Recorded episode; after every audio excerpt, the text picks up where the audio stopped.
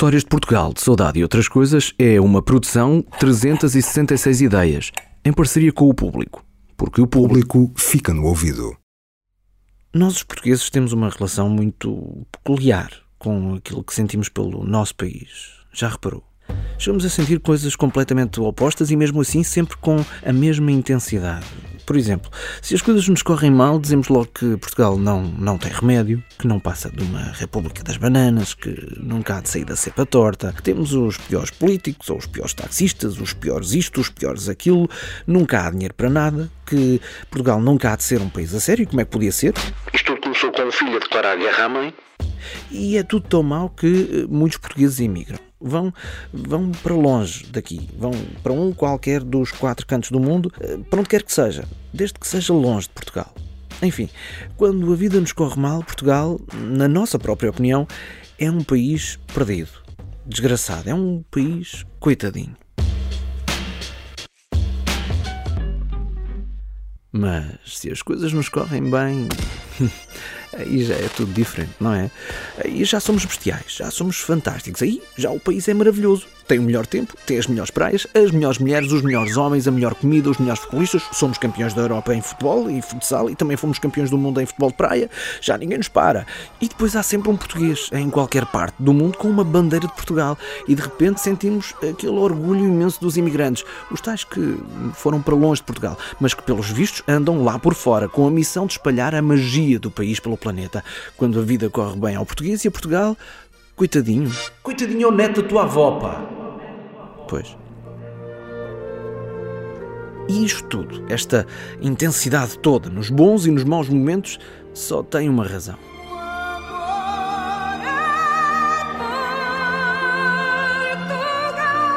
Que sentimos e não conseguimos explicar.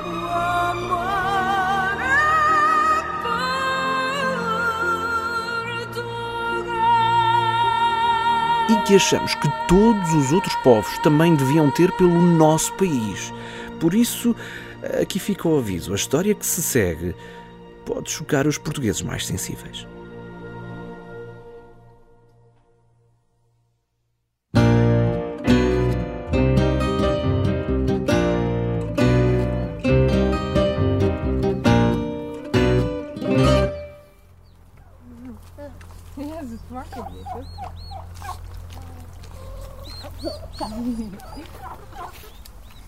No centro do país, no Conselho de Pombal, entre as vilas do Lourissal e do Carriço, fica o Outeiro do Lourissal e o Parque de Campismo, o Tamanco, onde pouco se ouve falar português.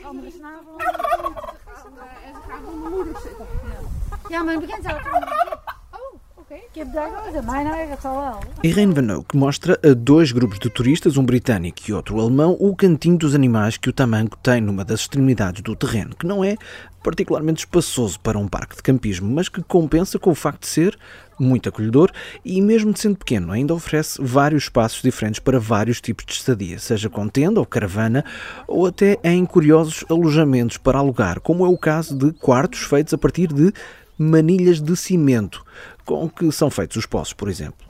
No Tamanco, tudo é um bocadinho diferente daquilo a que estamos habituados num parque de campismo, desde logo pelo facto de praticamente tudo ser feito por apenas duas pessoas, que são os proprietários, que são holandeses.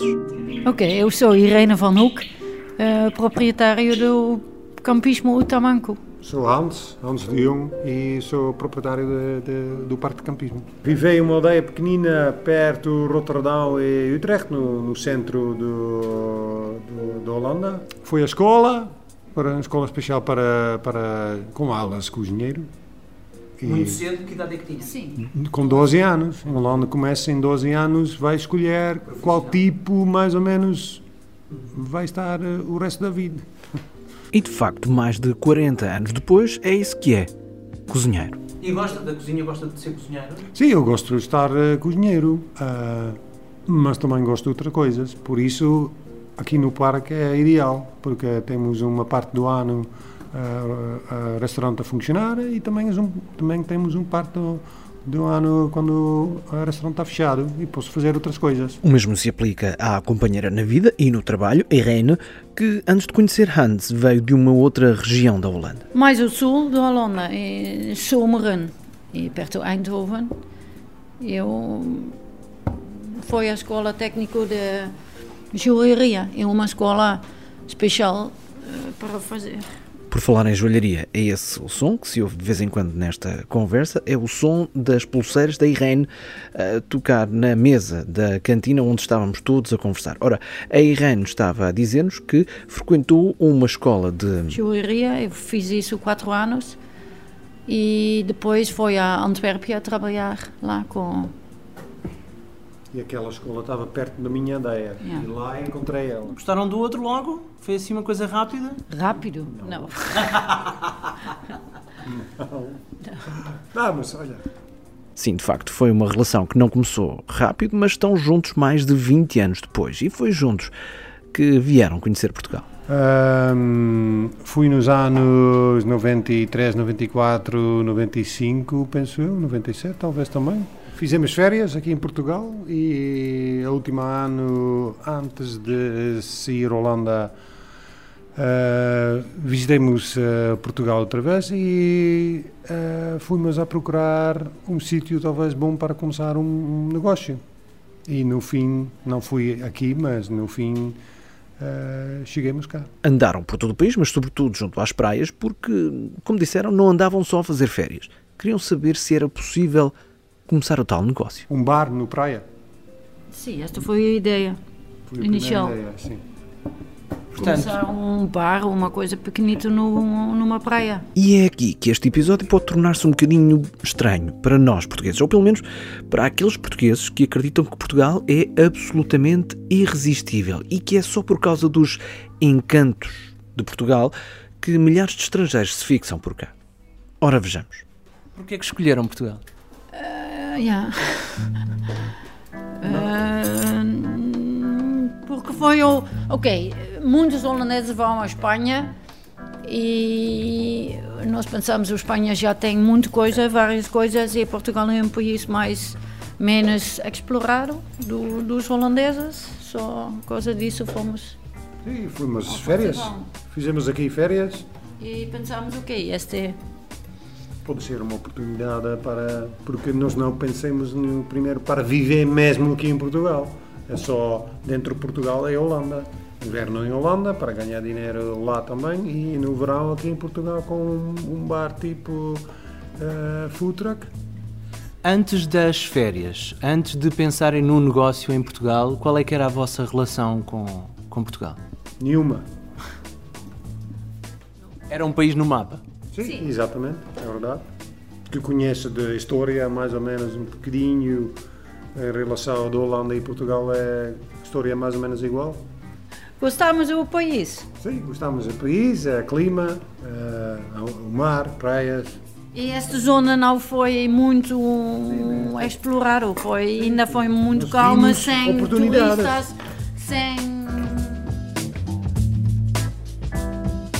Contas feitas, foi acima de tudo por pragmatismo. Portugal tem história, muito bem, tem beleza natural, sim senhor, mas o que Hans e Irene mais gostaram foi de haver oportunidades para montar um negócio para melhorar a vida. Curiosamente, estamos num parque de campismo à conversa com os proprietários, dos holandeses que, como acabámos de ouvir, queriam abrir um bar na praia. Como é que se deu essa mudança de planos? Vou contar-lhe, não tarda nada.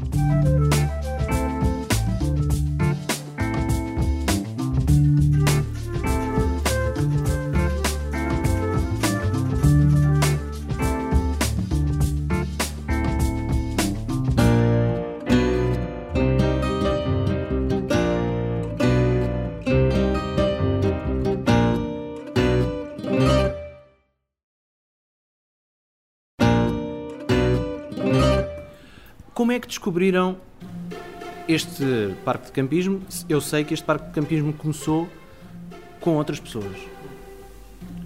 O que, é que sabem da primeira vida deste parque de campismo antes de vocês? Nada, nós não sabíamos nada. Quando começas a procurar alguma coisa dentro de um país, tem sempre um vizinho que tem um amigo, que tem um filho que está a fazer alguma coisa neste país. So, assim comecemos a, a ouvir alguma coisa sobre isso. O meu pai encontrou uma pessoa que conhece alguém e depois fomos. Que conhece alguém, que conhece alguém. Sim. Exatamente. Histórias de Portugal, de saudade e outras coisas, eu sou Marco António. Estamos a contar a história de um parque de campismo no Conselho de Pombal, que é também a história de dois holandeses imigrantes no nosso país, Irene Van Eyck e Hans de Jong. Aliás, de três holandeses. Nesta conversa não esteve Dries de Jong, pai de Hans, que é e foi essencial para o camping O Tamanco. Foi ele que em 97, 98 descobriu numa feira profissional uma possibilidade de negócio em Portugal para o filho e para a nora. Um parque de campismo holandês que estava à venda. Depois fomos ver. Sim, fomos ver numa. Foi em março, acho eu. Primeira vez fomos uh, visitar o parque. E depois em setembro. 98, chegámos cá. Sim. O seu pai soube disso na Holanda?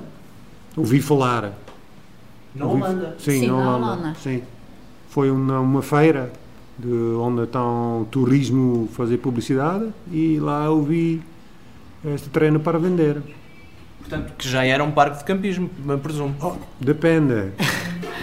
depende. Depende do que? Explique-me lá para mim um parque-campismo é um parque-campismo que tem todas as licenças e tudo pronto.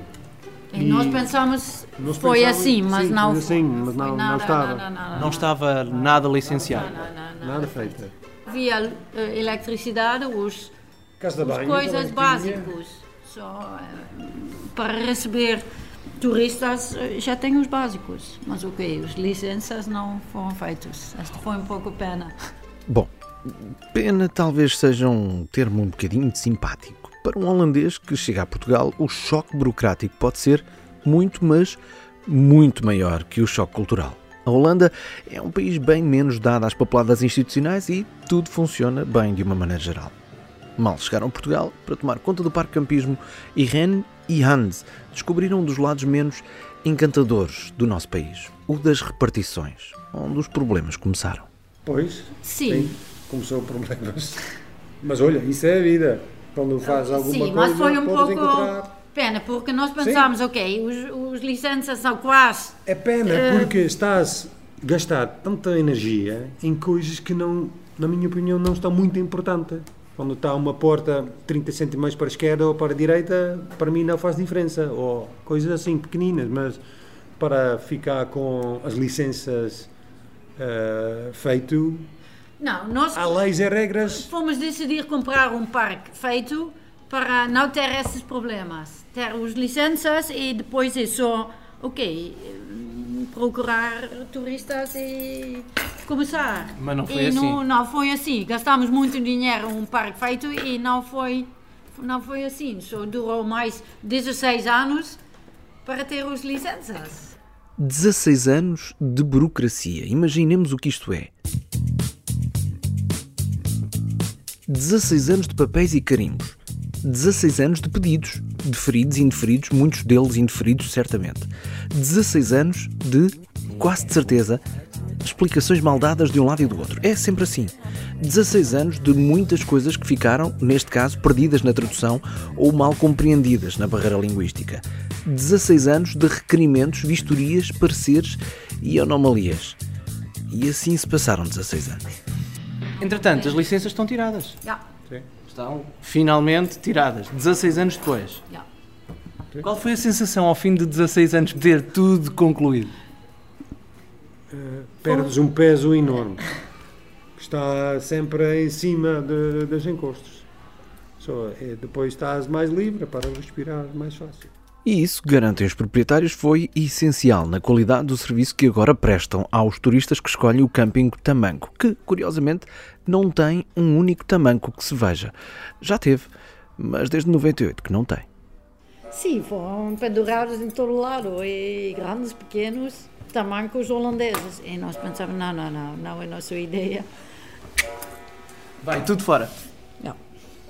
Nós não queremos são turistas holandeses e os turistas que, que nós queremos não são estes holandeses que querem Holanda cá. Elas vêm para Portugal para conhecer Portugal, não para procurar Holanda Mini. Não. Ah, e aquela ideia de que era para viver só metade do ano em Portugal e a outra metade na Holanda também foi coisa que mudou radicalmente. Sim, temos nada em Holanda, não tem nada, mesmo nada em Holanda, só a família e mais nada. E a família vem? Uh, às vezes, sim, o meu irmão visita normalmente uh,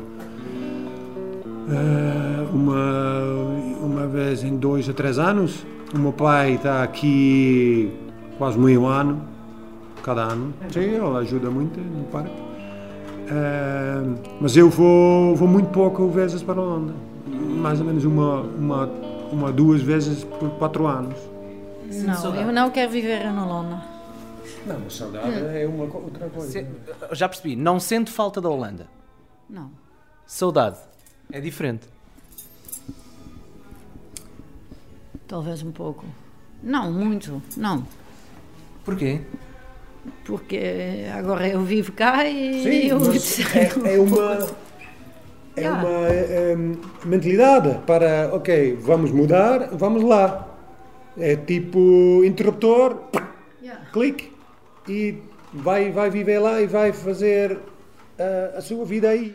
E não sei se reparou, no meio deste imenso pragmatismo holandês, eu atrevi-me a falar da palavra saudade. Essa coisa tão portuguesa, mas que este casal de estrangeiros faz questão de mencionar e até tentar explicar a outros estrangeiros na página do Parque de Campismo na internet. Mas voltemos ao pragmatismo, até porque se estava a falar de mudar, uma vez eu quero sair Portugal e sair Europa. Sim, também quero talvez isso. Sim. Portanto, quando saírem de Portugal, também saem da Europa, vão para outro lugar. Yeah. Talvez, nunca se sabe o que, é que, que, é que passa, mas isso também pode ser uma ideia. Sim. Sim. Nunca fomos viver em Portugal para como ideia para viver sempre em Portugal. Nós gostamos muito de mudar, mudar coisas. coisas e começar novo. Não sei. Mas estou a gostar aqui, não é isso? Sim, vivemos cá e nós não pensamos vender, oh, mas ok, talvez. Talvez pode começar alguma coisa que e... é possível mudar a sítio outra vez. Eu, sim, eu gosto de viver. Vou começar outra coisa de, fora Portugal, fora a Europa. Também Talvez neste... África ou não sei. Talvez África? Yeah. A América do Sul também é uma possibilidade. O mundo é grande. Nós queríamos, queríamos ver uh, outras coisas também. Também gosto muito do Oriente e a África também gosto. A América do Sul, sim, também gosto de ver as outras e visitar outros países. Vamos ver um outro parque de campismo Tamanco em alguma outra parte do mundo. Nunca sabe. Nunca se sabe. Nunca se sabe. É melhor ir ver à internet de vez em quando, não então? Sim, pode ser. Quanto assim não sei, mas na minha opinião acho que é perfeitamente visível, ou melhor, é audível, que neste caso não há qualquer desdém por Portugal, mas sim uma filosofia de vida perfeitamente pragmática. Tanto Irene como Hans gostam de Portugal, investiram em Portugal, vivem e trabalham em Portugal há já mais de 20 anos. Mas em relação ao futuro, não fecham qualquer porta, nem janela fica sempre com as janelas abertas para viver o que é que se passa fora da sua visibilidade ou coisa assim. Percebe? Isto é uma coisa que que queria ficar. Não quero fechar as janelas para viver dentro hum, sem possibilidade para ver o que é que se passa fora, fora da, da sua vida.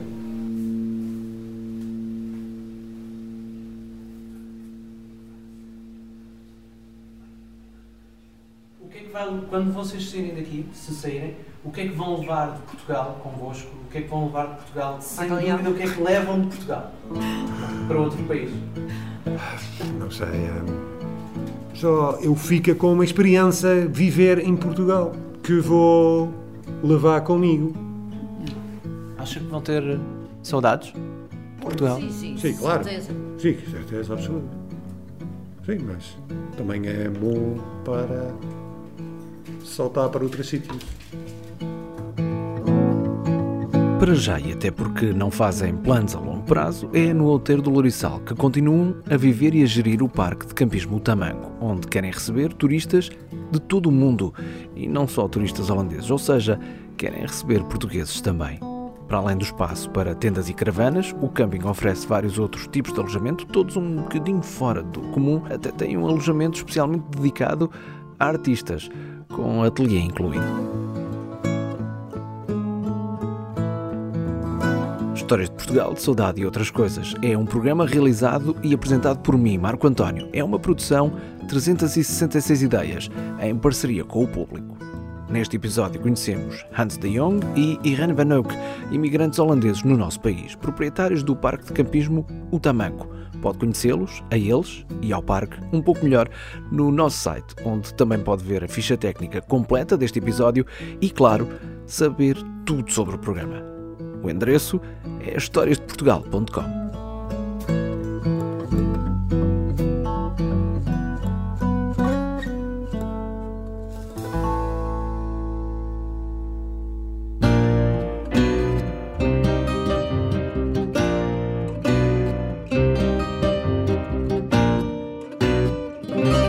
Bedankt, tot ziens, tot de volgende episode.